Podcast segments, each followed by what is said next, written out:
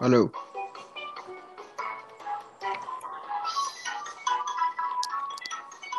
Buenas, señores. Eh, otro episodio más de City Angels TV, señores. Hoy, junto a Augusto, como es acostumbrado, y vuelve a la mesa, señores. Nuestro amigo Peter, señores. Hoy tenemos un episodio bastante atractivo. Sabemos que el episodio no pudo ser cuando es normalmente que se graba, que son los jueves, pero fue porque se nos presentó un asunto. Pero estamos aquí, que es lo, lo importante, señores. Dos fines de semana y por el medio se jugó la Champions y la Europa League. Señores, bienvenidos. Eh, muchas, gracias. Muchas gracias, Peter, por estar con nosotros. Eh, mucho fútbol ha pasado de por medio. Eh, vimos la Champions, vimos muchos juegos interesantes de liga. Eh, vimos el derby del Inter, el derby de Merseyside. Eh, señores, ¿cuánto fútbol, cuánto ha pasado? La verdad que fueron unas jornadas bien interesantes. En todas las ligas hubieron partidos, mucho con resultados sorpresivos y también las competiciones europeas que dejaron mucho que decir. 100%, señores, se jugó también en, en todo eso, desde el último podcast, se jugó también City Arsenal que yo hablaba que el City necesitaba una victoria sí o sí, lo consiguió 1 a 0 por la mínima. Señores, eh, si nos ponemos a hablar de cada partido que ha pasado, de cada juegazo, la verdad es que el podcast sería de dos horas. Yo le voy a ser sincero, señores. Para este podcast están dos personas que son fieles seguidores del Milan y el podcast del día de hoy, claro, vamos a dar lo que acostumbramos, breve resumen de las ligas, los resultados y cómo vienen los equipos, pero me quiero enfocar más en lo que es la Champions, de lo que pasó el fin de semana, eh, la semana pasada, lo que se viene y enfocarnos en cómo está el Milan el día de hoy, señores, que para mí está igual de emocionante como la Champions. No sé para ustedes que son de ese equipo, eh, pero ya saben lo que se viene, señores. Para eh, pues, diga, diga. Pues sí, la, la verdad es que el Milan ha pasado por un muy, muy buen momento. Eh, hablábamos la semana pasada sobre lo que se venía, el primer verdadero examen de la temporada contra el Inter. El Milan ganó convincentemente con esa mentalidad que empezaron ganando, pero después tuvieron que aguantar y sufrir.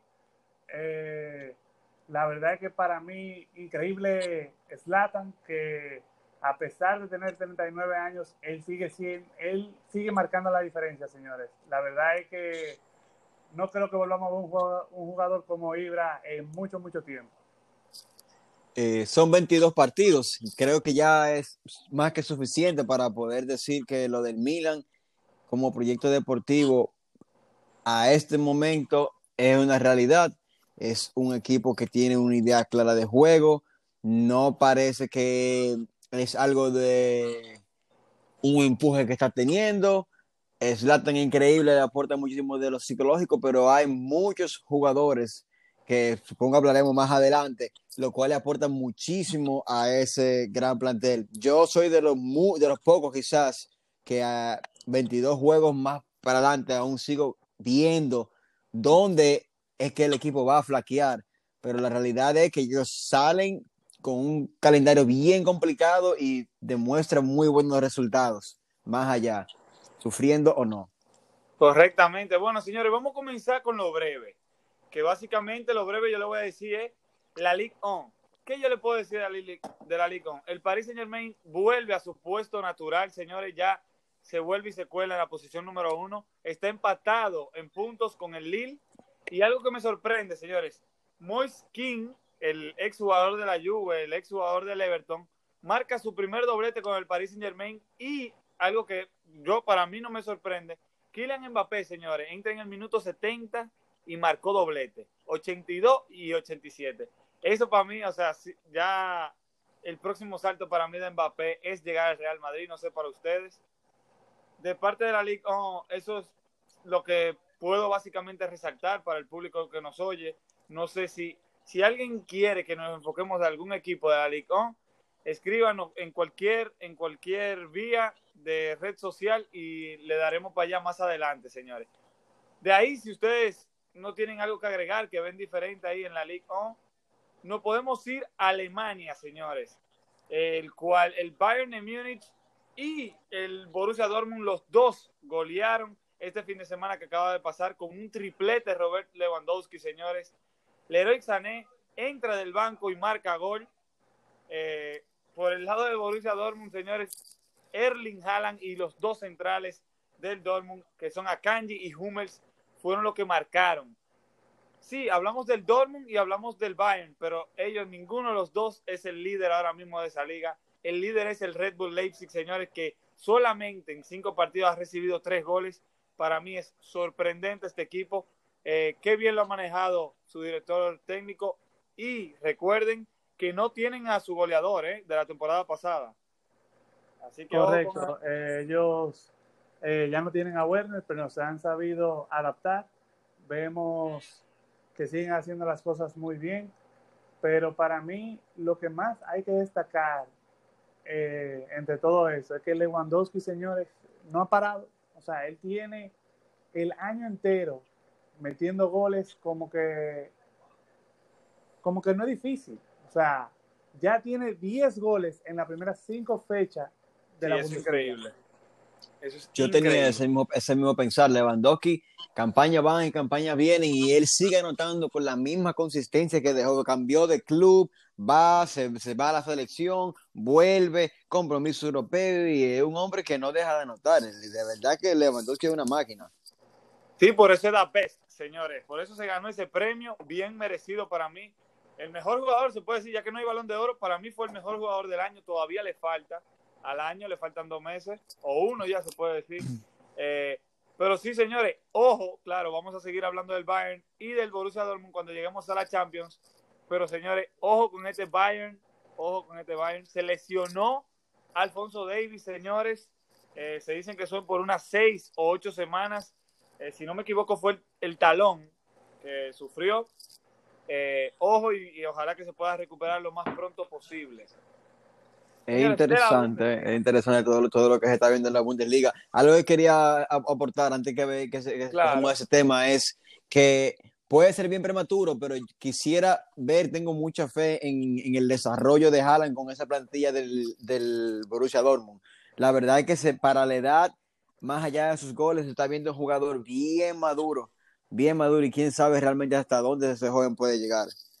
100%. Y mira, la gente decía, no, que esto es como el momentum que está teniendo Haaland. Haaland después de que llega al Dortmund como que le va a bajar un cambio. No sé si me entiendan. No creo que será igual, pero así dijeron de Lewandowski cuando empezó con el Dortmund. 100%, correcto. Y, y ha seguido, ha seguido Haaland marcando y asistiendo. O sea, él es figura del Dortmund. Es básicamente estilo Lewandowski, no, no lo voy a poner más allá, pero se puede decir que es un tipo Lewandowski que cuando no está, sufre su equipo y cuando está, da respuesta inmediata. Y hablando un poco de la Champions de la fecha de la semana pasada, él volvió a anotar, aunque perdió 3 a 1 con la Lazio. Correcto. Sí, hablaremos, cuando lleguemos al tema de la Champions, hablaremos de lo que pasó y de lo que se viene. Eh, pero sí, señores, ese dato de, de, que Lewandowski lleva 10 goles, señores, qué difícil se la está poniendo a los demás, ¿eh? a los que a los que pelean por la bota de oro. Qué difícil, señores. Altísima la barra. cinco juegos. Bueno, eh, señores, seguimos y vamos a llegar a la liga. Miren, yo quiero hablar primero, ahora en el tema de la liga, yo quiero hablar con ustedes dos lo que pasó no este fin de semana, sino el pasado fin de semana. ¿Qué es lo que quiero hablar, señores? La mayoría del equipo grande, o la mayoría no, los equipos grandes, señores, todos tuvieron una mala fecha, menos algunos, ¿no? El Real Madrid perdió del Cádiz. Eh, bueno, ya, eso, eso hay que ponerlo en la lupa. Después el Barcelona perdió del Getafe. Que los dos perdieran en la misma fecha, eso casi nunca se ve, señores. El Sevilla perdió del Granada. O sea, estamos hablando de los tres favoritos que perdieron una misma fecha. Y el Atlético de Madrid, que venía de dos fechas sin marcar, bueno, hacen algo que algo tenía que pasar con ellos. Pues sí, ganaron ese partido, señores, ante el Celta de Vigo 2 a 0. Ese juego Luis Suárez marcó. Ojo con Luis Suárez que está está metiendo, señores, eso es positivo para él. También marcó este fin de semana que pasó. Y Augusto, quiero recalcar contigo, perdió el Valencia de nuevo, Augusto. Augusto perdió el Valencia de nuevo, ya van dos fechas. déjame ver, espérate, espérate. No, yo Ellos perdieron contra el Villarreal. Esta que acaba de pasar. Perdieron contra el Villarreal y contra el Elche. Augusto, ¿y qué es lo que está pasando con tu Valencia, Augusto? Armando, Armando, tú sabes que la temporada es larga, no lo haga. Está bien, yo me voy a quedar callado. Entonces, yo quiero que ustedes me digan, yo quiero que ustedes me digan, ¿qué ustedes piensan de esto que está pasando con este equipo grande, como el Real Madrid y el Barça? Porque el Madrid perdió ese partido, lo hablaremos más adelante, pero pierde el de la Champions y después viene a salvarse, se puede decir así, se salva, que para mí todavía yo lo tuviera echándole un ojo, se salva por el clásico, que lo gana 3 a 1.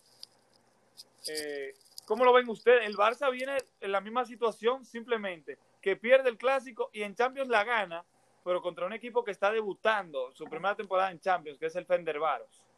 Mira, realmente para decírtelo rápido, yo creo que este va a ser una temporada donde vamos a ver a los equipos grandes tropezar mucho, porque aunque sí ellos tienen las plantillas más amplias, no es lo mismo tú tener que estar jugando cada tres días, eh, tienes que cambiar el chip rápido. Entonces, por ejemplo, tú hablabas, mira, como el Real Madrid perdió contra el Cádiz, perdió después en Champions y pudo ganar el clásico.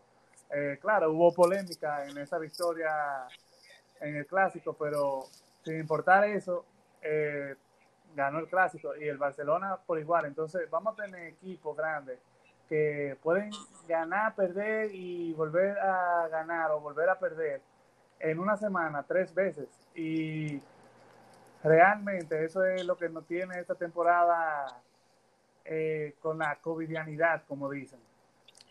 Eh, la verdad es que va a ser algo que se va a ver bien frecuente. Es un impacto que tiene que ver más, yo entiendo, desde lo directivo que dentro de lo deportivo. Ambas directivas dentro de la campaña no fue necesariamente el mejor de los movimientos. Barcelona salió de varios jugadores que aunque ya no daban más para el plantel, le aportaban en ciertos aspectos de costumbre, digamos.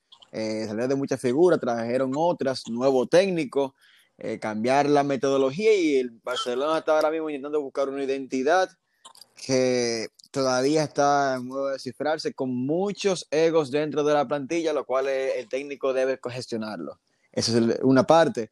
Real Madrid, por su parte, fue, no dio una campaña de lo mejor, teniendo en cuenta que ese es Real Madrid, y hizo el mercado y no fichó. Entonces, no, no trajo figuras para el 11, cuando para mí hay personajes ahí que dejan mucho que desear. Eh, y hablando de ese tema del Real Madrid, eh, o sea, se, se, discute eso mucho, que tú acabas de mencionar y que no ficharon.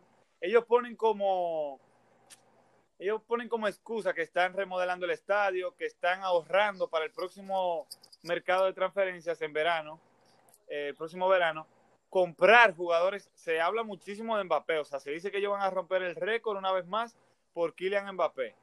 Hay que recordar que el Real Madrid, señores, generó 100 millones vendiendo jugadores, pero entre esos jugadores salen de Reguilón y salen de Hakimi. Dos jugadores que son vitales para, o sea, para mí hoy en día son de los mejores en los laterales y que el Real Madrid hoy en día está sufriendo por esas dos posiciones. O sea, Carvajal y Odriozola, los dos lesionados, creo que lo había mencionado en otro podcast, pero es que sigue siendo un fallo para el Madrid esa posición. Y después juegan con, en la posición de lateral izquierdo, juegan con Marcelo en Champions, y los tres goles fueron por su banda. Los tres goles que metieron el Shakhtar fueron por la banda de Marcelo. Ahí es que yo vengo. ¿Por qué sale Reguilón? Para tener a Marcelo, que ok, Marcelo tiene toda, y es un veterano, y es uno considerado por mí uno de los mejores de la historia en su posición. Pero sales de Reguilón, ya, oye, dile a Marcelo, dale su despedida, es verdad, hay que darle su banda. O simplemente siéntalo y dile, le toca al menor que está metiendo mano, necesitamos esa posición. Ok, está Ferland Mendy, pero ¿y ahora cuando está pasando lo que está pasando? Eh, yo voy a hacer una opinión bien controversial para el que no se ha enterado todavía, pero yo entiendo que el problema está grandemente ahí, en que más allá de los resultados que lo validan, Zidane no es un buen entrenador en muchísimos aspectos. Hoy por hoy vemos a Dani Ceballos como da un rendimiento increíble, no está ahí. Archaf también, buen jugador, tampoco está ahí. Reguilón, como mencionaste, esos son gente que en la pretemporada seguro ese ni lo miró. y le dijo, ojalá y, y eso sin mencionar, eso sin mencionar a James y a Bale que lo soltó. ¿Entiendes? Y, ya mira dónde están, ¿entiendes? Mira dónde están. O sea, de, mucho que decir. Entonces sale de James, sale de Hakimi, sale de Bale, sale de Reguilón, pero y, y Jovic y Mariano, ¿qué hacen ahí? La verdad es que es mucho que decir de este Real Madrid. Sí, sí, sí, bueno, sacó el clásico, sacó el clásico, pero yo le pongo el cotejo a Zidane, ¿eh? Yo le pongo el cotejo, yo también opino lo mismo que tú. Es cierto, pocos entrenadores ganan lo que él ha ganado y hay que sacarle su plato aparte eh, en relación a con los jugadores. Si no, la relación con los jugadores, ok, 100%, pero a nivel de técnico, a nivel de, bueno, yo le pongo su cotejo ahí. Yo no quiero. Ya, ya todo es posible. Al final de cuentas, Tuchel cogió y se fue, y se fue a, tal, a una final. O sea, ya yo puedo creerme todo. Hay ¿tú, tienes algo que, que, de este tema? Eh, bueno, que yo estoy de acuerdo con lo que ustedes dicen. Para mí, Zidane es el Real Madrid, como ustedes bien decían, es un equipo con muchos egos. Entonces, Zidane en ese aspecto es un muy buen entrenador para el Real Madrid. ¿Por qué? porque él sabe manejar las personalidades y manejar el plantel. Ahora, Dar palmaditas y sonreír. Exacto, pero en términos tácticos, eh, para mí él tiene mucho que aprender todavía. Eh, mira que él es tan bueno en el manejo del plantel que él sabía que cuando Cristiano se fue, el Real Madrid iba a tener un bajón anímico porque se fue la estrella y él decidió apartarse y después cuando, cuando se hizo aparente la, que la parte de Cristiano había dado muy duro, él volvió. Él se volvió la estrella. Ahí él volvió y dijo de que sí, vamos a, a volver para sacrificarme o para ayudar a ustedes, que lo veo mal.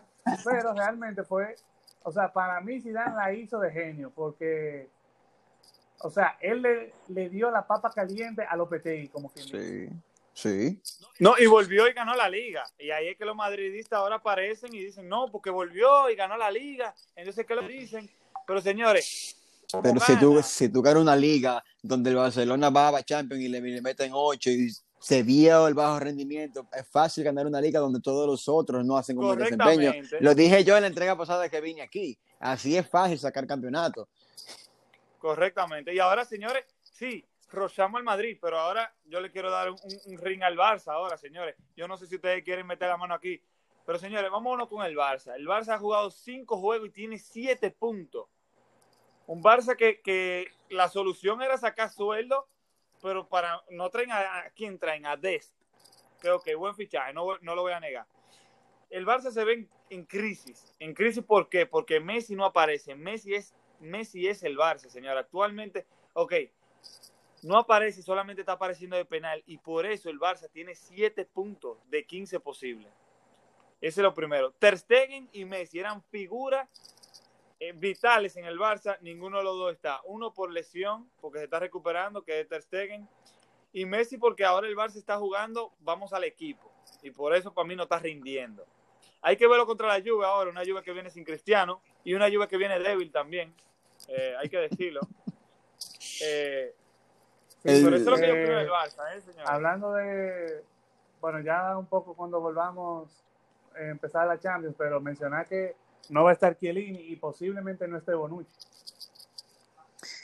Para abordar bien lo, del Barcelona, desde mi opinión, sucede que el Barcelona, más allá de la especie de mini revolución que está haciendo, sigue teniendo muchos problemas y muchas dudas en muchos sectores porque al sol de hoy tienen problemas en la delantera. Ahí yo leí que, eh, que Griezmann dio una presentación enorme y salió a decir, bueno, de Champs sale, sabe dónde ponerme.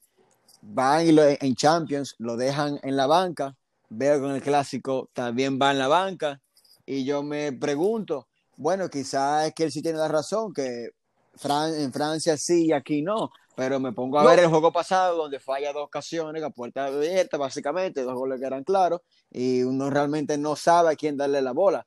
Eso por un lado en la delantera. Si Roberto un día se levanta de un partidazo y otro día dice que me van a meter ocho, entonces hay, son problemas. O sea, ellos tienen muchos departamentos ahí, muchos de los, de, los jugadores estrellas. Busqué no está para jugarle tres competiciones a ellos. O sea, ahí tienen muchos jugadores que un día sí, el otro día no, no le dan ningún tipo de, de, confianza. Tienen estrellas como Ansu Fati, tienen muchos jugadores que dan ilusión, pero ellos les falta eh, poder cementar quiénes son los que van para el 11 y cómo va a funcionar ese 11. Correcto, y eso, o sea, traen a este muchacho, a Koeman, al nuevo entrenador, para que ponga orden, básicamente. Mira, yo no te voy a mentir, él ha resuelto con lo que es los, lo, de la cantera, Pedri, el Trincao, que creo que lo trajeron, eh, Fati, que Fati ahora mismo está rompiendo, es la figura del Barça ahora mismo, lo hizo, metió gol en Champions y lleva cuatro goles en Liga y cinco partidos. Pero lo que, ah, mira, hablando del tema de Griezmann, que decía, no, porque en Francia me ponen en esta posición, yo necesito estar en esa posición para meter mano también. Eh, a él lo metieron, a él lo metieron en el partido contra el Getafe en esa posición. ¿Y qué fue? Shuk, perdieron 0 a 1, no hizo nada. Y por eso le ha tocado su castigo ahora. Come banca, come banca, come banca. Pam, pam, pam, pam. Yo estoy de acuerdo con eso. Hablate y te fue mal porque no diste la talla cuando te dieron la oportunidad. Señores, para terminar con, la liga, eh, hay que hablar del Atlético de Madrid. Señores, el Atlético de Madrid no ha recibido más de un gol. Más de un gol.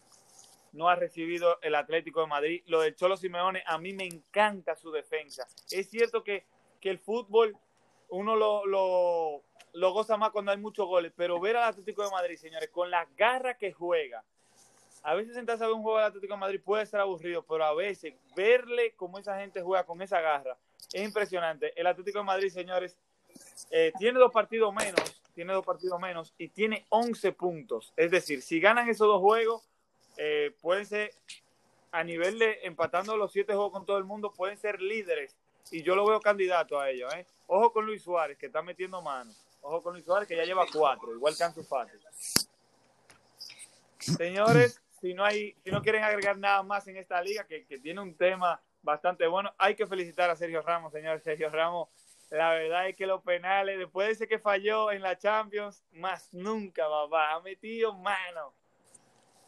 Eh, son? Una leyenda del Real Madrid. Eh, yo no sé cuántos consecutivos tiene, pero la verdad es que sigue siendo. Augusto no le. Oye, Augusto siempre tiene un hate con Ramos. Porque no es que yo tengo un hate. No es que yo tengo un hate. Y en verdad. Pero Ramos es el mejor de la historia, papá. El mejor de la historia. No te voy a decir el mejor de la historia, pero él sí ha arreglado una parte de su juego que él era muy propenso a tarjetas tontas. Eh, no, yo lo siento a él en la mesa de los grandes, fuera de coro. O sea, lo mismo que ha hecho Cristiano y Messi, él lo ha hecho, pero en la defensa. ¿eh? Él lleva como 10, 15 años metiendo mano, metiendo mano, siempre estando en el nivel tope.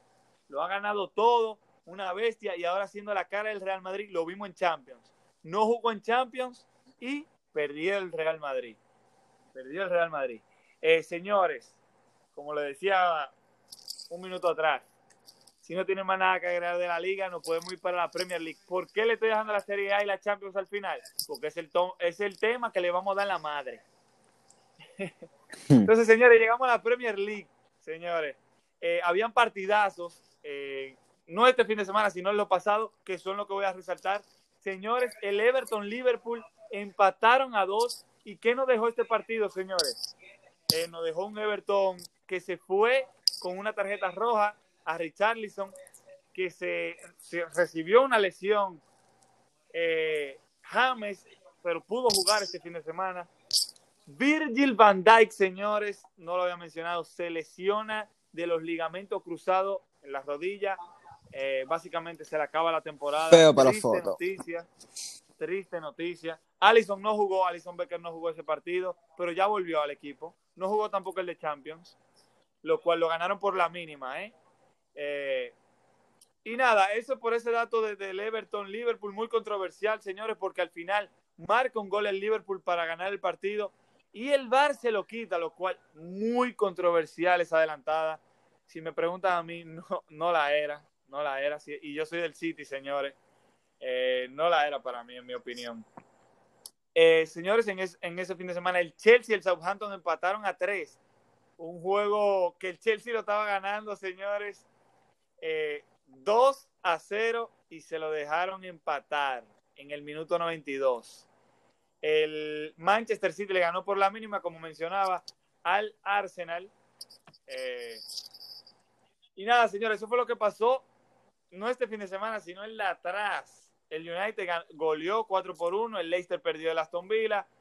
Y nos fuimos así. El Tottenham, señores, eso no, no, no podemos ir así. El Tottenham, señores, ganaba 3 a 0 ganaba 3 a 0 y se lo dejaron igualar en el debut de Gareth Bale, señores. Eh, paréntesis, lo de Harry Kane y Hyun Min Song es otro nivel. Siguen rompiendo la liga, señores. Eh, irónicamente, irónicamente, un equipo de Mourinho ahora mismo en la Premier League es el equipo más ofensivo y el que más goles tiene. No, y ese equipo que me, me gusta pila, o sea, tienen a Yo metí mi mano en el fuego diciendo que esta temporada ellos van a ser el top 6 y cuidado. ¿Tú lo metes en Champions? no, lo meten, no lo meten en Champions, porque la, la realidad es que ellos sufren mucho en la defensa. Definitivamente, por, mejor, por, por mejor que se pudieron eh, eh, reforzar, hicieron, para mí, ellos fueron de los equipos que hicieron los fichajes más acertados en la Premier League. Eh, específicamente en los laterales, ambos laterales que consiguieron fueron realmente un upgrade. Eh, Gareth Bale, increíble.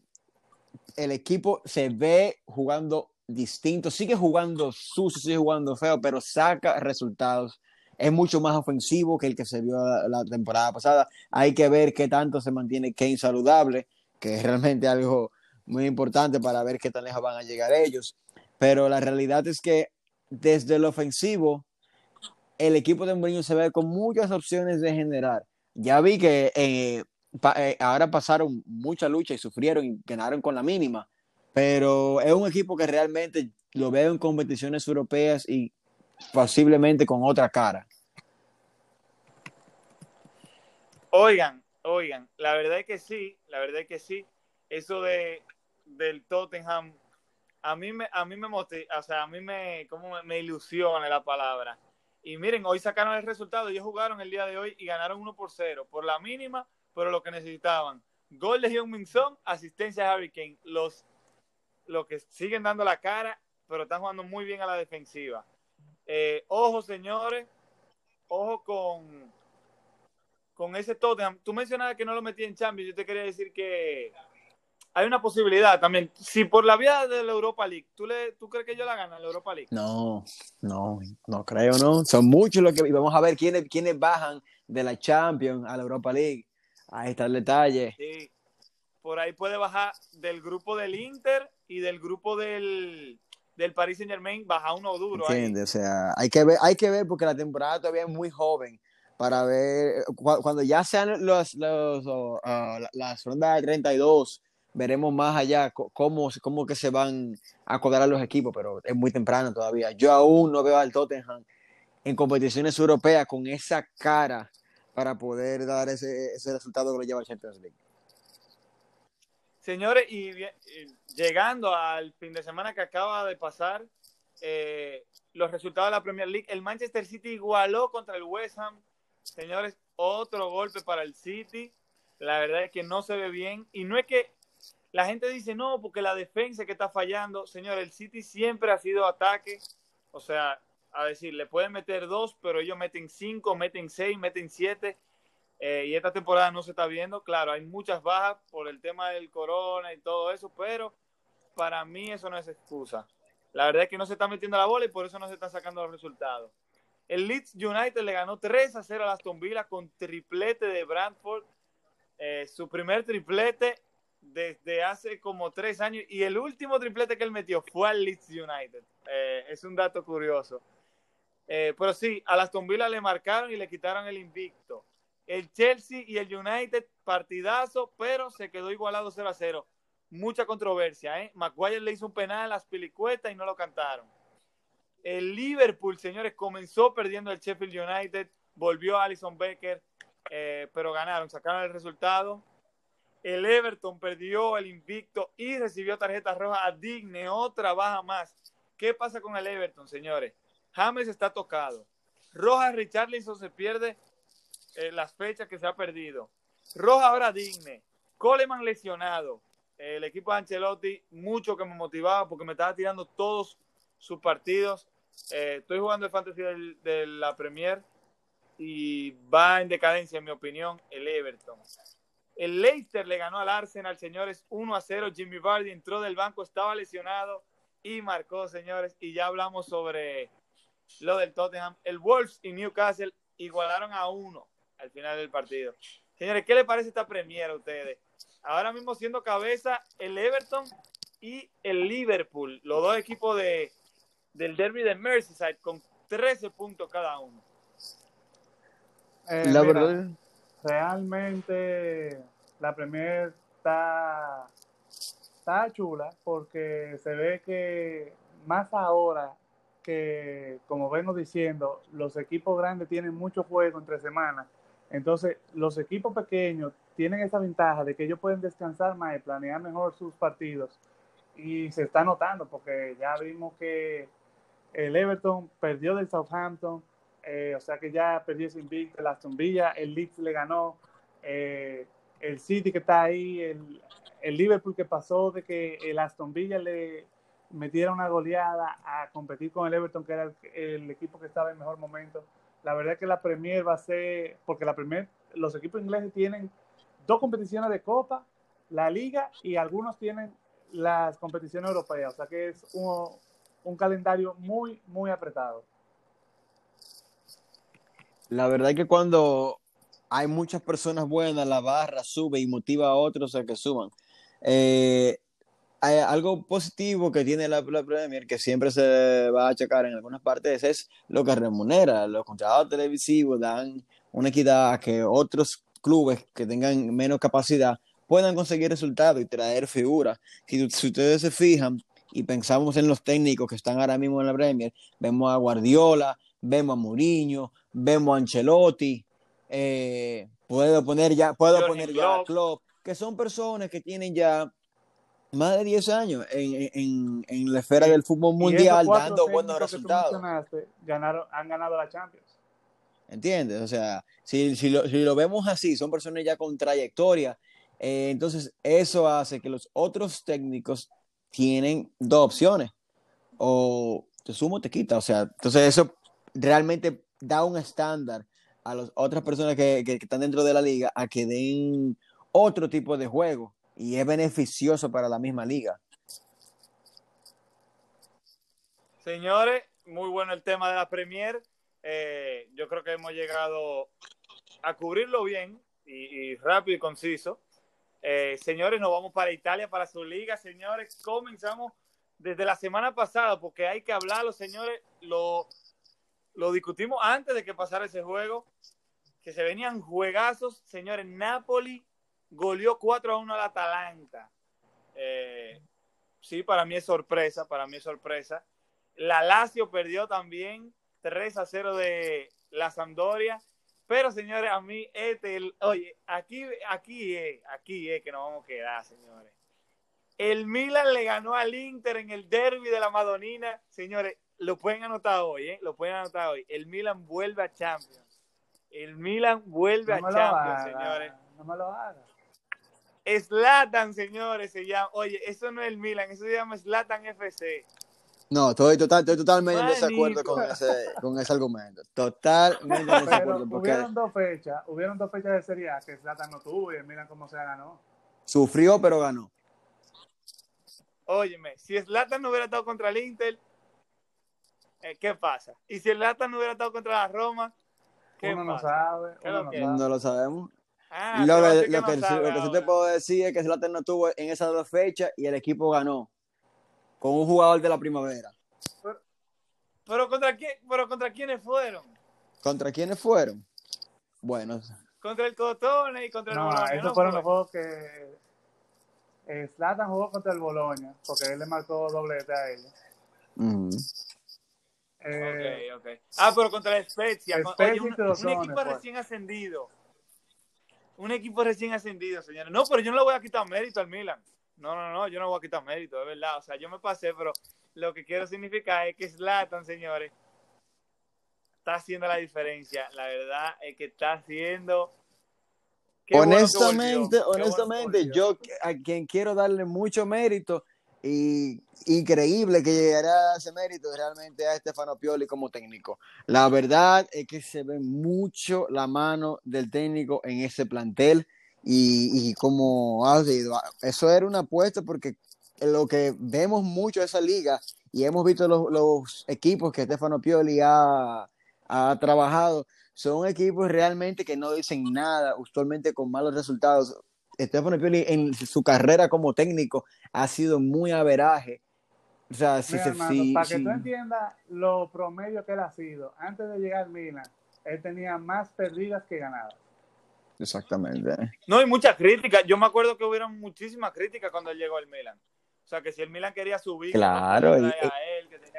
Es que lo vimos en toda la plantilla jugar, lo vimos en la Fiorentina, mal. En el Inter, que era un Inter bueno a nivel, a nivel de jugadores, también eh, fue mal. O sea, a, a lo vimos en, casi todos los, clubes y nunca, o sea, nada, nada, nada. Y aquí, aquí lo que él ha hecho ha sido increíble. Muchas veces eh, él ha hecho cosas que para nosotros que, vemos los juegos decimos, no, porque él está haciendo eso. Saca el resultado y no solo saca el resultado, convence mucho con los cambios. Lo que me hace realmente darle la ficha de que Stefano Pioli sí estudia los juegos y que la experiencia que él ha tenido en otros clubes no ha sido en vano. Realmente él ha trabajado mucho el plantel y el equipo se ve que confía en él. Podemos hablar de Zlatan, pero hoy un amigo que no ve la, la serie acogí y me dijo, di que, pero ¿qué es lo que le está pasando a Hakan Charanoglu? O sea, yo al sol de hoy no entiendo qué es lo que está pasando con ese muchacho. A él cogieron, le operaron el pie y es otro. Porque no es, lo que pasa por el balón de Hakan Charanoglu no parece que es el jugador que yo dejé temporadas atrás. Definitivamente. Esa es la diferencia que, de cuando lo ponen, prospecto que, esa es la diferencia de cuando lo ponen en su posición, porque siempre sabíamos que él tenía que ir por el medio y lo ponían en la banda izquierda, sabrá Dios por qué. Pero muchos entrenadores, no fue que uno, muchos lo ponían ahí. Y Pioli, y Pioli vamos, a seguir, preguntó. vamos a seguir hablando del Milan, pero vamos a terminar con esta fecha. Señor, el Crotone igualó con la Juve. Señor, el único que está dando la cara en la Juve para mí es Morata.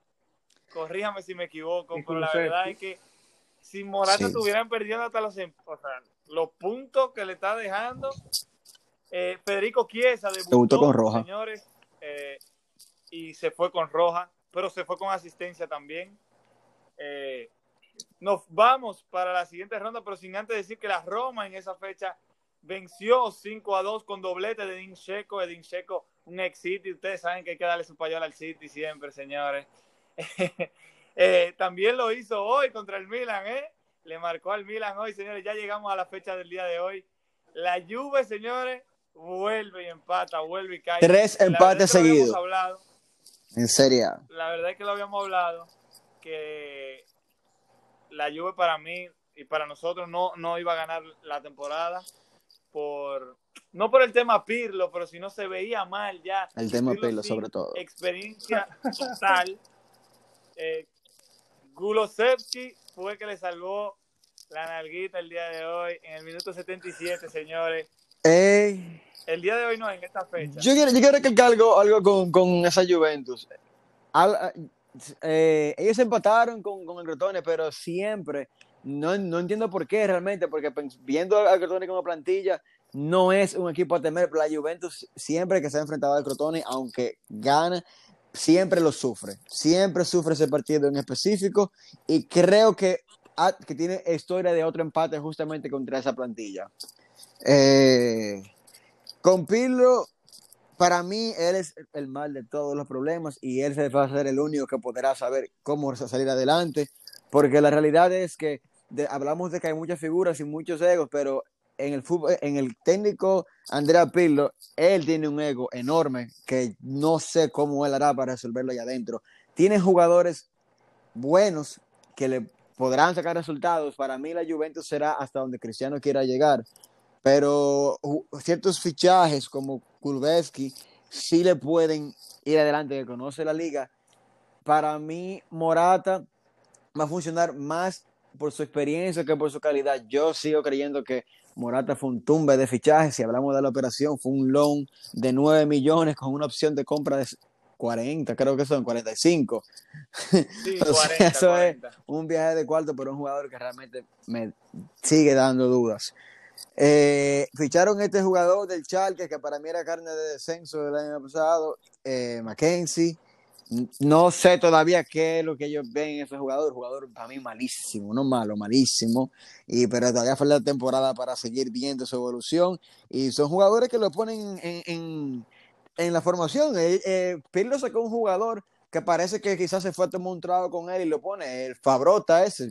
Yo no sé realmente de Nadie dónde él lo ha sacado. Oye, ni que se... la sabían quién él era se dio uno trago con él en los dos días que fue técnico y ya está acá en el primer equipo. Entonces, el, fútbol de Pirlo, cuando atacan, hacen una especie de 3-5-2, cuando defienden se van al 4-4-2. O sea. Y él había hablado de, una, de, de cómo él iba a jugar, pero entonces está en su tesis y él como cambia demasiado de, formación, no se le ha dado, no se le ha dado como él ha eh, querido. Pues dejando un poco el tema Juve, eh, mencionar que aunque el Atalanta goleó en Champions, eh, lo podemos hablar un poco más, más adelante, pero vuelve y pierde contra la Sampdoria. De la Sampdoria. Que, que, venía de ganarle también a la Lazio, o sea que ojo con la Sampdoria que está teniendo un muy buen momento. Dubán Zapata también está teniendo un buen momento, aunque su equipo no. Señores, yo sé que es el equipo contrario de ustedes, pero hay que hablar, señores. El Inter gana 2 a 0 contra el Genoa. Señores, háblenme de Lukaku. Lukaku está un fire. Lukaku le, oye, Lukaku le está salvando la larga a Conte. O sea, Lukaku está ahí representando al Inter, metiendo mano. La verdad es que es un jugador que que revivió, se puede decir, desde que llegó al Inter. La verdad es que es un equipo bien poderoso en cuanto a profundidad, sin rezarle a, Lukaku, porque Lukaku a final de cuentas es quien salva todos los partidos, porque qué difícil es tener un equipo tan grande, con tantas figuras jugadores capaces y jugar un fútbol tan malo como el que está jugando el Inter. O sea, que la verdad es que es increíble. Ese partido específicamente del Inter Genoa yo lo vi desde el principio y la verdad es que yo no veía cómo ese gol iba a caer. Se fueron al primer tiempo sufriendo mucho, sentaron a Eriksen, entra Varela, que es un jugador que siempre me ha encantado, ya ahí el fútbol fue otro. Aunque sacaron los resultados, fue un 2-0, uno, y hasta que no cayó el segundo gol, se veía que podía haber un empate porque era un Inter que jugaba mal, mal, mal, mal, con tantos jugadores con calidad de recuperación en el medio campo, jugaron mal. Es, esa historia a ellos se les va a acabar cuando lleguen a competencias europeas, porque ellos con ese tipo de fútbol no pueden pretender que van a querer dar la cara en Europa. No, yo no sé para ustedes, señores, pero desde que entró Hakimi en ese juego, cambió el juego. O sea, entró Hakimi en el 58, seis minutos después, cae el gol de Lukaku. La verdad es que para mí, e, ese muchacho Hakimi, va a influir muchísimo en cómo le vaya a un jugador increíble y le cae perfecto a ese sistema que juega Conte, porque Hakimi no es tan bueno defendiendo. Y en este sistema él no tiene tanto ese compromiso. Se vio perfectamente cuando eh, jugó el derby contra el Milan, que honestamente a un Teo Hernández que es que fue figura en la temporada pasada por consistencia en la, en la posición, Hakimi realmente lo noqueó y creo que es algo que ni Teo Hernández solo veía venir. Señores, en, otro lado, el Benevento y el Napoli jugaron, ganó el Napoli 2 a 1. Los hermanos Insigne marcaron ambos. Eh, un dato curioso es que en la Serie A no metían dos hermanos goles en un mismo partido desde los hermanos Canavaro, señores. Ya pueden ustedes imaginarse cuánto tiempo hace. Que hay algunos que deben de estar escuchando este podcast y no, no tienen idea de, quién eran ellos. Eh, Señores, el Milan el día de hoy lo vuelve a hacer. Se queda con un punto, pero contra uno de los grandes, se puede decir, de Italia, Zlatan Ibrahimovic, señores.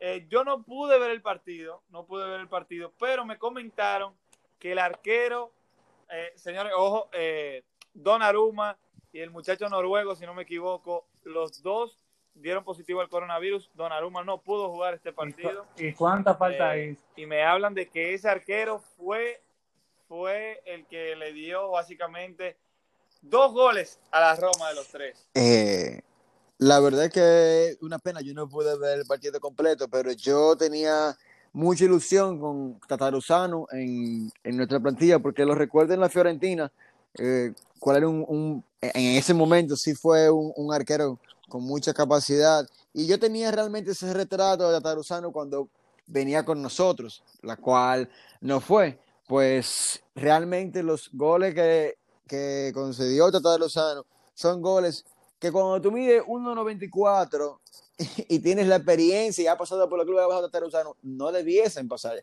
Al contrario, debieran ser los, goles que menos te deberían suceder a ti. O sea, el primer gol fue increíble para mí. O sea, salir a tratar de despejar un córner y ni siquiera tocar la pelota. Eso fue un metro 94. Y aunque es verdad que el segundo gol fue de penal, un penal que nadie entiende cómo lo cobraron, pero ¿de dónde viene ese penal? De que hubo un tirito y él lo dejó vivo. Entonces Benacer, tratando de proteger la pelota, Pedro se le extrayó a él y quisieron cobrar que Benacer hizo obstrucción. Está bien. El punto es que ni siquiera tenía que estar ese rebote. O sea, esa posibilidad de que el penal sucediera no tenía que estar. Yo le voy a dar. Señores, no, yo, le voy a, yo le voy a dar la, ficha de la duda a Todersano, basándome en la misma premisa de que, de que Pioli se levanta y, y, trabaja sus partidos, y hasta el día de hoy fue que se supo lo de Donnarumma. O sea, que Todersano quizá estaba, estaba haciendo coro y le dijeron, no, tú vas a jugar hoy. Entonces él dijo, mira, no, no tengo que estar en la banca, lo que tengo que jugar. Entonces, yo le voy a dar la duda realmente con este partido, porque por algo empezó él y no empezó Antonio Don Aruma. Y eso es algo que está influyendo muchísimo. Eso lo del coronavirus está influyendo muchísimo a esa gente que también juega el fantasy, que hay algunos que no oyen. Eh, eso ha sido un problema para todos nosotros porque sacan lo contagiado, lo sacan el mismo día. Entonces ya ahí uno ya ha hecho la transferencia y todo eso y eso afecta muchísimo. Señor, el Milan está cabeza de la Serie A Señores, esto no se ve todos los días ni todos los años tampoco últimamente, así que disfrútenlo. Yo creo que ellos van para Champions, así que ojalá y continúen. Todavía falta mucha liga, mucha liga falta, pero lo importante es que están, han comenzado con un buen pie. Señores, el goleador eh, es nada más y nada menos 39, años, que tiene. Ay, mi madre. Un hombre de 39 años llamado Zlatan Ibrahimovic. Armando, el máximo pero a ti no te de la Serie Él es un hombre, él es un león. Ah, oye, él dijo, yo no soy el rey de Milán. Yo soy para que, para que, lo siga, para que lo siga engrandeciendo, quiero que sepas que el Milan, desde que jugaba un derby como visitante, no ganaba desde 2010. ¿Y quién fue el anotador de ese partido? Zlatan Ibrahimovic.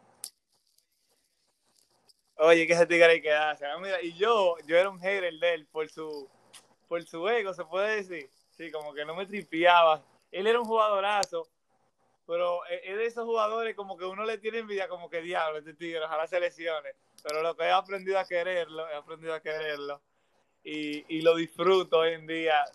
Hoy disfruto ver ese, a ese tigre jugar, que juega demasiado bien al fútbol. Y es increíble que a veces dicen, no, que hay que correr para jugar fútbol, pero este tigre parado te, te sabe meter de tres goles. Es justo donde hay que estar en el momento indicado, la verdad es que es un super 9. Los goles que él ha metido últimamente no han sido eh, goles que, que, que van a más allá de lo que un 9 con su calidad lo puede hacer. Realmente, Slatan, los goles que ha metido en esta temporada, lo ha hecho más allá eh, basados en su experiencia. Hay penales que se lo han cobrado que se ven que el, defensor no tiene tanto la culpa, sino que es Zlatan. En ese clásico eh, que jugaron ahí, en el, sí, el derby que jugaron con, eh, eh, donde estuvo la falta de Kolarov, se ve fácilmente como en el, en el momento Zlatan coge y protege la pelota y busca la, falta. O sea, tú puedes, tú lo ves en, en el live y después pones la repetición de cómo la cobran y se ve como él, siendo lento, se encontró a un señor más lento que él. Él dice, bueno, me la acomodo. él pudo haber dado el pase porque e, era una jugada que fácilmente la podía completar otro. Y él decidió jugársele, hacerlo. O sea, hubo mucha técnica ahí porque él no tiene esa reacción ni tiene esa velocidad del otro año, pero tiene esa viveza y tiene todavía esa técnica que le sobra. Señores, yo creo que de la Serie A hemos llegado a completar un amplio, amplio tema, en verdad. Se ha discutido muy heavy, en verdad. Y podemos llegar a Champions si ustedes no tienen más nada que agregar de la Serie A. Yo creo que sí, que podemos pasar a Champions. Algo que yo, quiero, que yo quiero dejar que no se ha mencionado y es que me alegra mucho en la Serie A el hecho de que los clubes están confiando más en sus técnicos. Gatuso no tuvo la, campaña que hubiese, que pudiese tener con el Napoli el año pasado, sigue ahí y ahora se invirtió y el Napoli se ve con una cara distinta. Rainieri llegó. Hasta se habla de que ya lo van a renovar. Rainieri llegó con la, con, la ilusión de esa jornada que ganó con el Leicester y se tenía mucha fe. Tampoco fue así llega esta temporada y ya da ese resultado enorme contra, el Atalanta.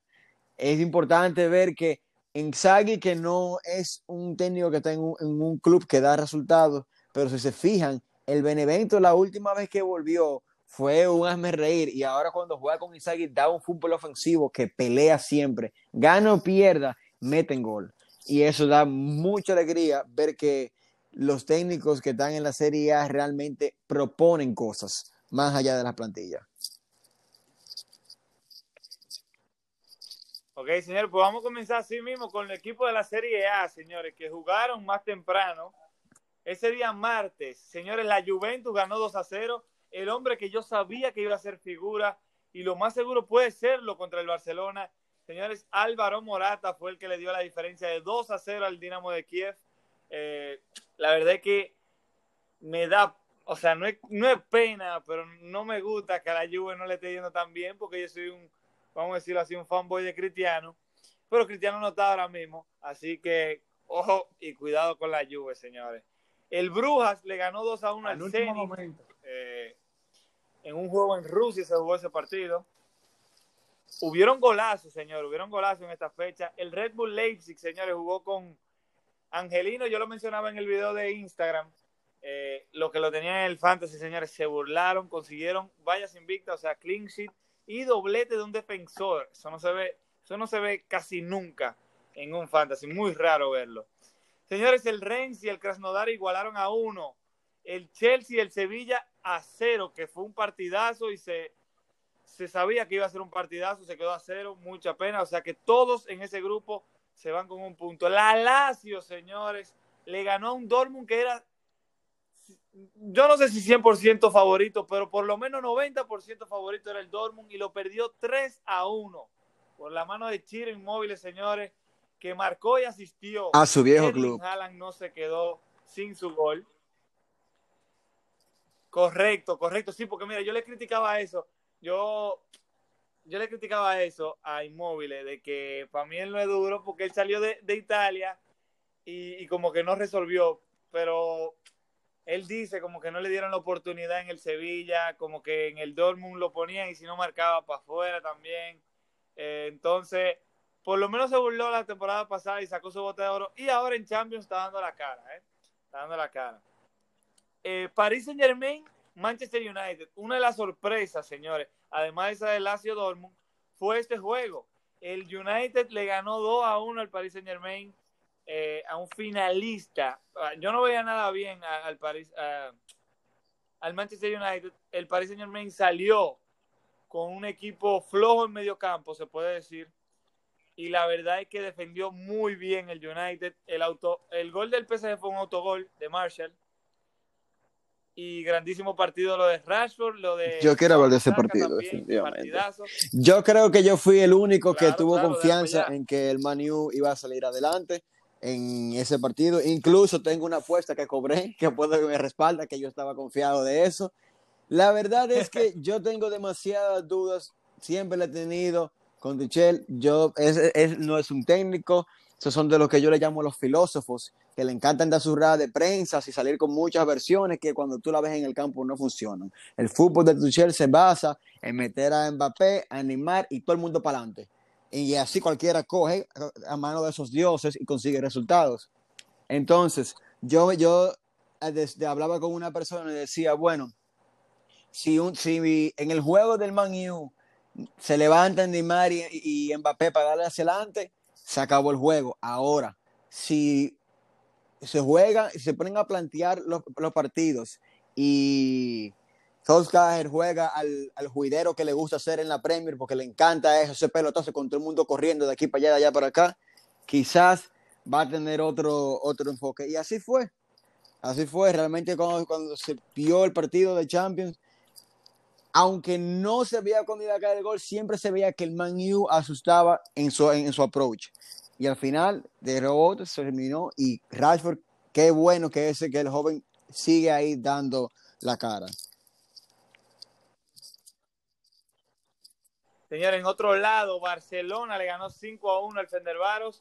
Marcaron dos menores de edad en ese partido por primera vez para la historia del Barça en Champions y si no me equivoco en la historia de la Champions también, que fueron Pedri y Ansu Fati, Ansu Fati que sigue. Señores, marcó en ese partido de Champions y marcó en el Clásico también. Eh, roja se fue, Piqué se fue con una roja muy torpe para mí. Messi marcó de penal. Desde que pasó todo el lío de, de, de Messi y el Barça, solamente en el Barça ha marcado de penal. Eh, el Salzburg y el Lokomotiv 2 a 2, señor, se metió un golazo ahí en ese juego. Somos No recuerdo quién fue, pero fue un golazo. Sí. Sí, sí, sí, sí, sí, sí. Yo tengo, yo tengo una duda de que siga adelante. ¿Cómo se llama el, el, equipo, el equipo contra el que jugó Barcelona? En el FIFA 21. ¿Tiene la licencia de ese equipo? Eh, yo no creo, es la primera vez que clasifican a Champions. Eso era, oye, si Messi, es que Messi no está en su día, pero ellos tenían que meterle muchísimo más. Entró Dembélé en ese juego, hay que destacarlo. Entró Dembélé y fue como si fuera FIFA, literal. Él entró a romper, metió gol, dio asistencia, creó jugada. Eh, él entró como había que entrar. Señores, otro partido que fue sorpresa, señores, y lo hablábamos un poco más tarde. Real Madrid-Shakhtar.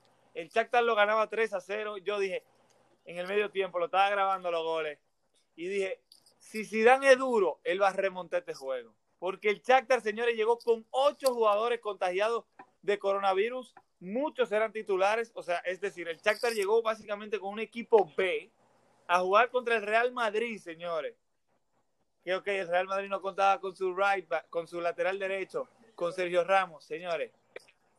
Zidane sentó a Vinicius y a Benzema, señores. O sea, ¿qué está pasando por su cabeza? Bueno, ahí le tocó su, su, derrota. Eh, hay que destacar, este muchacho, Tete se burló del Real Madrid, se comió a Marcelo, señores, se lo comió. Ese primer tiempo fue del Shakhtar 100% y entró Vinicius y en 14 segundos marcó, o sea que ahí está la diferencia. Luka Modric metió un golazo, un zapatazo, señores, y al final hubo una controversia. En el minuto 90, eh, Federico Valverde pateó de fuera del área, Vinicius estaba adelantado, es cierto, influye en la jugada aunque no toca el balón, eh, porque obstruye al, al, arquero de ver el balón y eso ya quiere decir que influye en la jugada. Fue anulado el gol, para mí, bien anulado, y por eso el Real Madrid se va con una derrota del Shakhtar en, en su campo, no es el Santiago Bernabéu, es el Estadio Santiago, ¿qué es Santiago? Eh, Alfredo Di Stefano Correcto, porque está en remodelación el Bernabéu. Señores, el Liverpool ganó por la mínima la Ajax. Qué partidazo. Eh, el tridente, Sadio Mané, Firmino y Salah salieron en el minuto 60 los tres. Recuerden que en la Champions y en muchas ligas, lo había comentado ya en un podcast, eh, hay cinco cambios. La Premier fue la liga más, déjame callarme ahí, pero que dejó con tres cambios por votación. El City, señores, jugó contra el Porto, juegazo. El Porto comenzó ganando, no lo voy a mentir, me asusté, me asusté, eh, porque el City no viene bien, señores, no está dando esa espina. Muchos lo ponen como favorito. Eh, yo la verdad es que ni me quiero ilusionar. ni me quiero ilusionar. De este grupo yo sé que ellos van a pasar, pero no me quiero ilusionar. Señores, se fueron goles.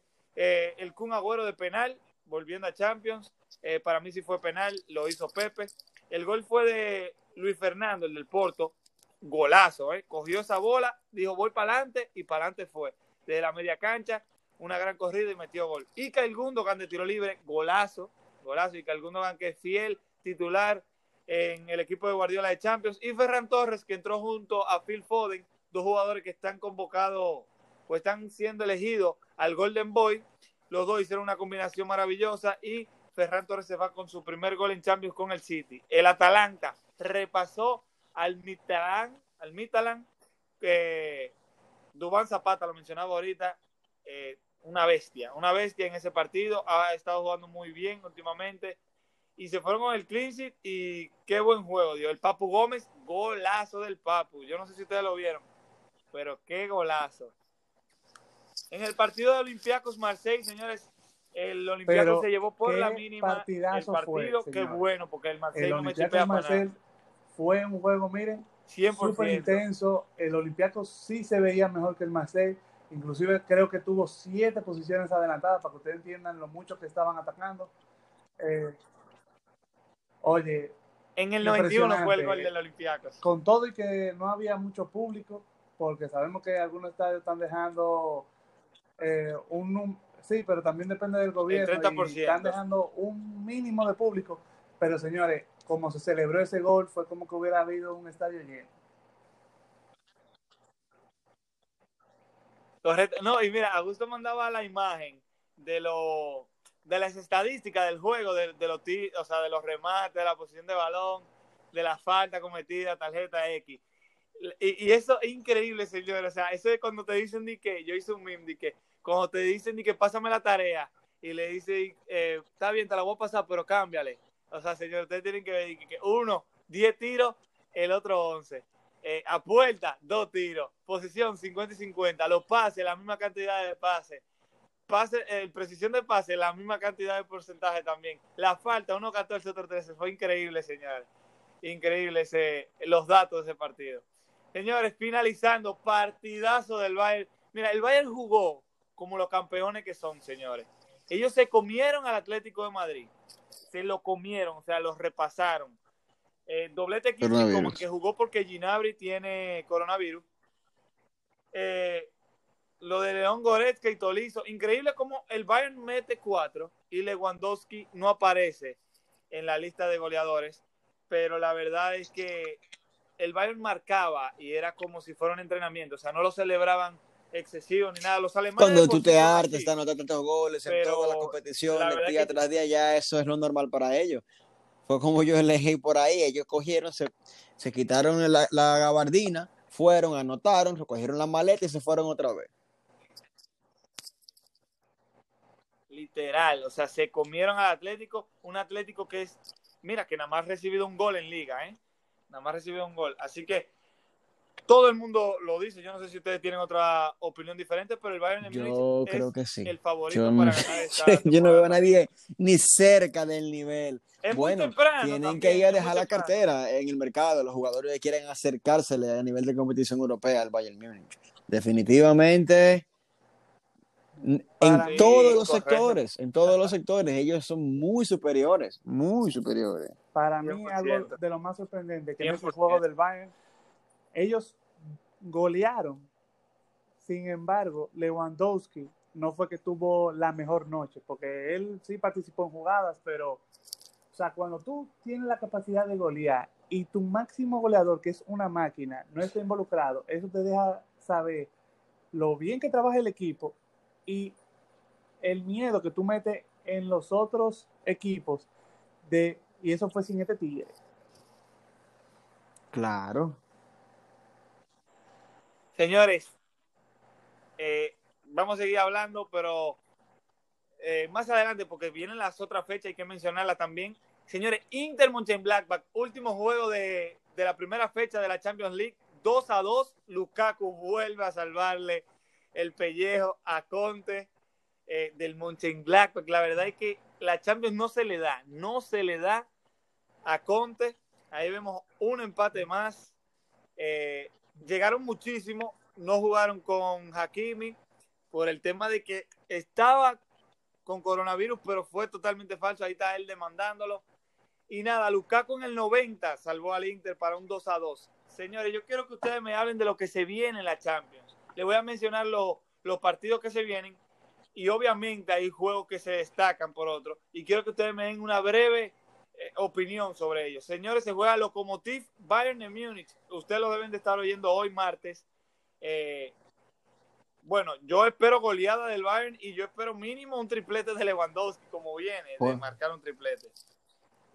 Shakhtar Inter, señores, partidazo. Voy a repasar los juegos primero y después ustedes me dicen de los juegos que ustedes quieren comentar. Shakhtar Inter, partidazo, señores. Ojo, ojo, muy buen juego ese de van y ven, ¿eh? Ida y vuelta. Marsella, Manchester City. Ojalá el City haga un repaso. Sergio Agüero vuelve y se molesta, o sea, tiene, vuelve la lesión para atrás, no sé si va a estar fuera del equipo. Eh, Liverpool, Midtjylland, Midtjylland.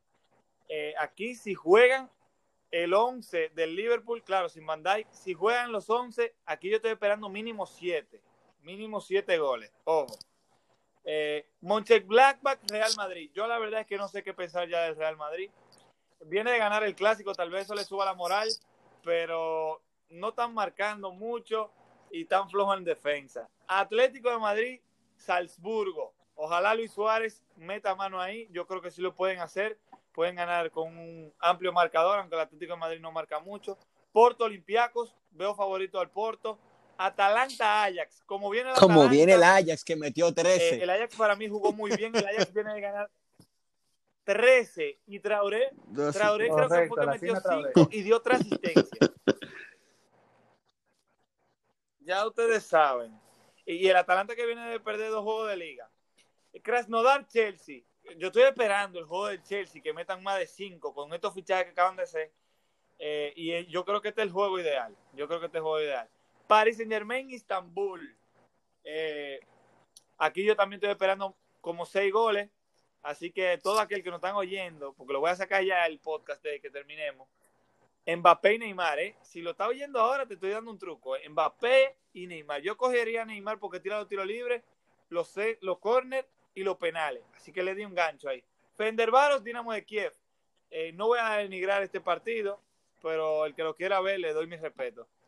Juventus, Barcelona, señores. Partidazo, no juega Super Cris. Eh, lástima porque queríamos ver ese Cristiano Ronaldo Messi de nuevo. Barcelona con victoria fácil y no me tiembla. Pero... Victoria fácil. El partido de Koeman para reivindicarse con su, su equipo. Mira, yo digo 2 a 2. Yo, digo, yo digo 2 a 2 en ese juego porque la verdad es que los dos están piles feos. Eh, Club de Brujas, señores, contra la Lazio. Ojalá el Lazio pueda sacar resultados positivos en este juego. Eh, Manchester United, Leipzig, juegazo lo que se viene, señores. Esperen el penal del United, ¿eh? Espérenlo, porque ya eso es un clásico. Eh, pero yo veo al Leipzig muy bien en defensa, señores. Cabeza ahora mismo de la Bundesliga. Ojalá, ojalá, y sea un partidazo. Ese juego se, puede, se lo pueden tirar. Dortmund Zenit. El Zenit tiene que reivindicarse. Y dicen que Gio Reina, señores, va a ser vital en este juego. Se juega en casa, en el Siduna Park. Y Ojo también a Erling Haaland. Y por último, señor, último partido, Sevilla-Reims. Sevilla-Reims, un Sevilla que, que es favorito en la liga, o sea, uno de los favoritos en liga, y siempre da la talla en Europa League. Y yo creo que este grupo que le ha tocado a ellos, se puede decir que es de Europa League también. Así que yo espero que ellos sean cabeza de este grupo, aunque el Chelsea haya hecho sus inversiones millonarias.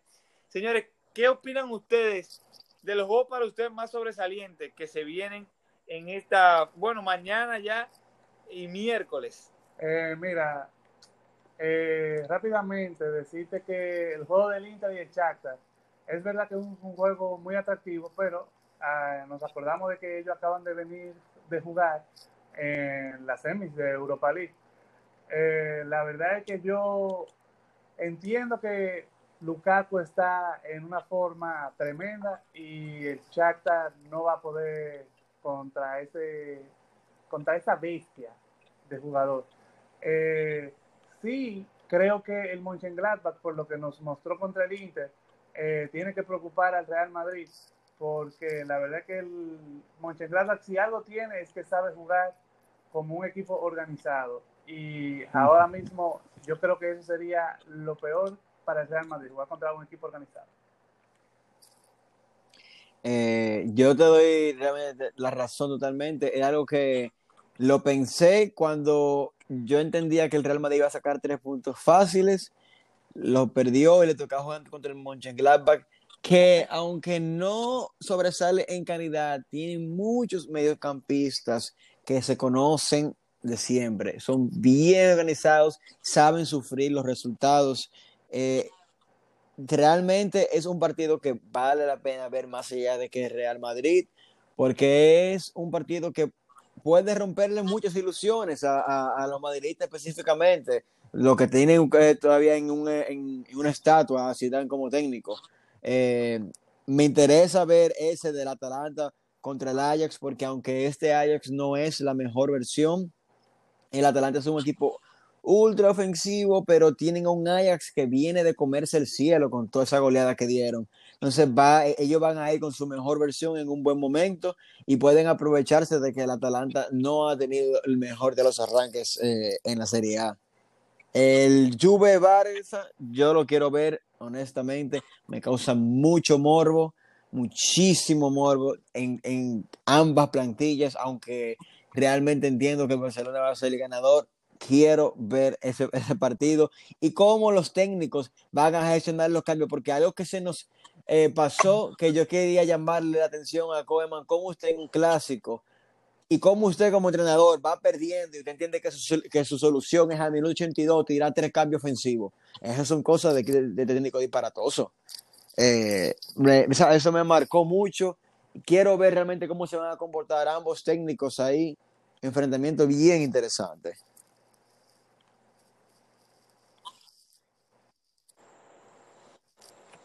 Correcto. Eh, señores, si, si usted no tiene, no tiene más partidos que le llamen la atención.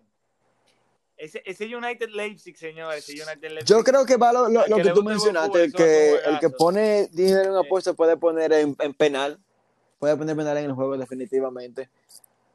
Y, y no necesariamente a favor del United. 100% no necesariamente a favor de United. Oh, Creo que se va a oh. jugar de cancha a cancha cuando se juega con semejante intensidad, cualquier error puede suceder.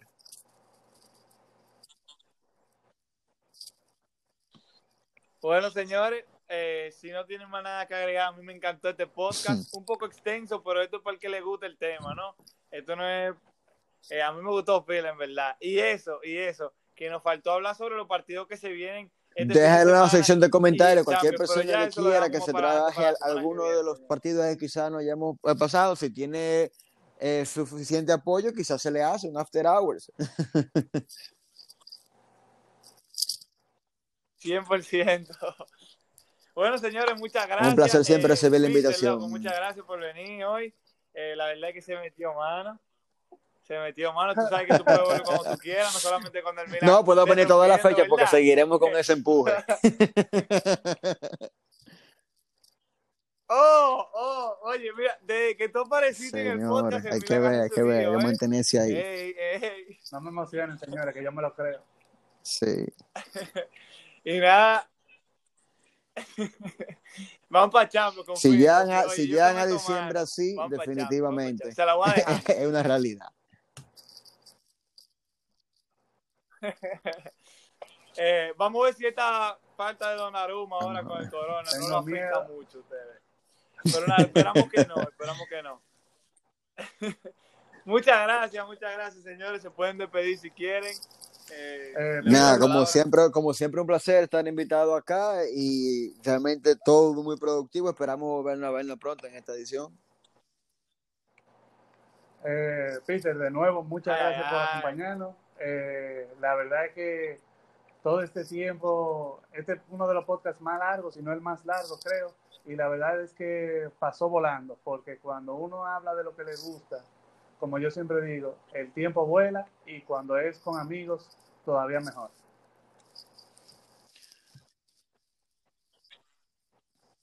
Señores, muchas gracias a todo el que llegó a este punto del podcast, señora. A ustedes hay que darle un premio y no se apuren, no se apuren, que un día, cuando yo sea top range, no se apuren, que le va a llegar su premio. Eh, muchas gracias, señores. Si me despido, la verdad es que se pone más largo el, podcast. Así que muchas gracias. Se le quiere mucho. Que viva el fútbol, señores. Se vienen partidos.